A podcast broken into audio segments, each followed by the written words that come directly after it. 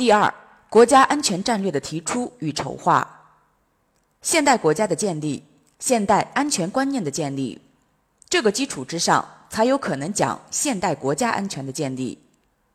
第一，确立科学的安全理念。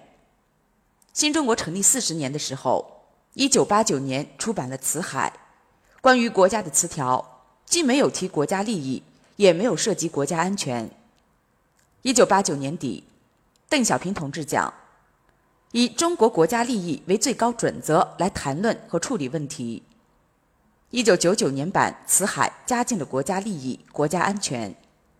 一九九二年十四大报告第一次提出，二零零七年十七大报告第一次提出完善国家安全战略。二零一二年十八大报告三十五次提到安全。并进一步提出完善国家安全战略和工作机制。我们终于提出国家安全，但是对国家安全战略的认识仍没有到位，还有待升华。我国的国家安全战略是与国家特定安全环境相应发展阶段相适应的大国安全战略。党的十八届三中全会，习近平同志提出总体安全观，既重视外部安全，又重视内部安全。既重视国土安全，又重视国民安全；既重视传统安全，又重视非传统安全；既重视发展问题，又重视安全问题；既重视自身安全，又重视公共安全。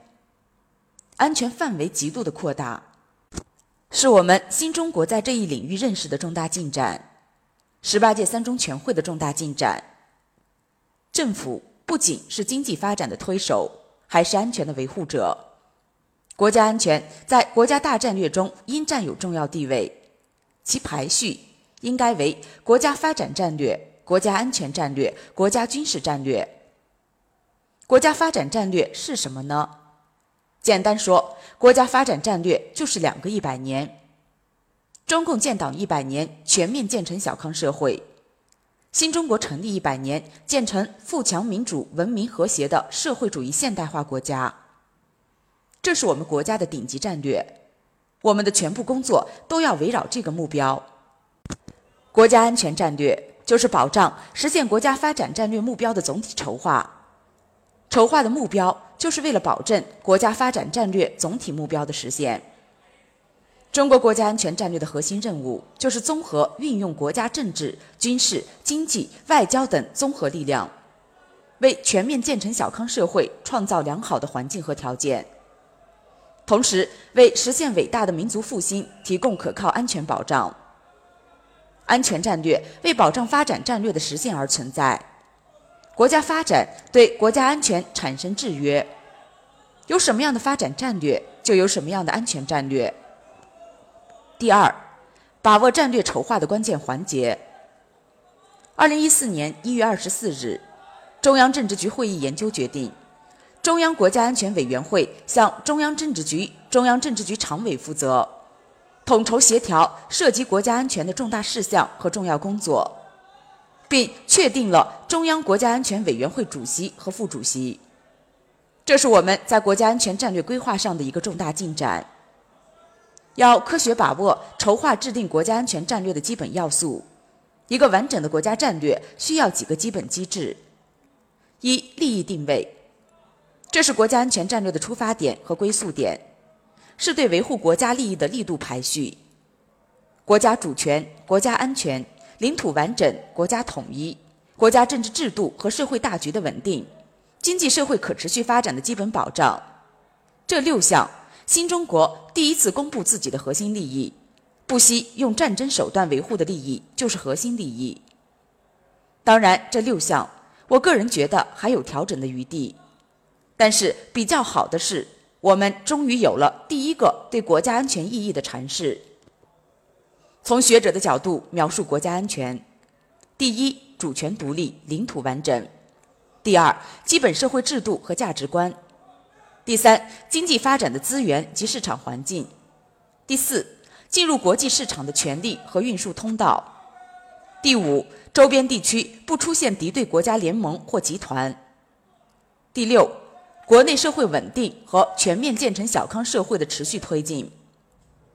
这些与国务院白皮书配合起来，就是今天中国国家安全的判断。你要维护什么？你最重要的利益点是什么？否则，你就容易出现以领导者的讲话为准，以领导者个人的态度为准，或者以部门的观点为准。我们的国家安全出发点是对自己国家的清晰判断，而不是来源于任何别的结论。第二，威胁判断，判定实现国家安全战略的防范对象。威胁判断不是脑袋一拍计上心来的问题，它有一个基本要素判断：第一，是否具有重大利益抵触；第二，是否具有实际能力抗衡；第三，是否有针对性战略；第四，是否展开综合力量部署；第三，目标选择。这是国家安全战略的核心。军队有句话讲的比较好：目标跳起来能够着，目标与力量之间的距离就是风险。跳起来够不着，风险无法防范。第四，手段的应用，对所用手段提供支撑的是国家综合战略能力，即国家着眼安全利益目标所能调动使用的物质力量和精神力量的总和。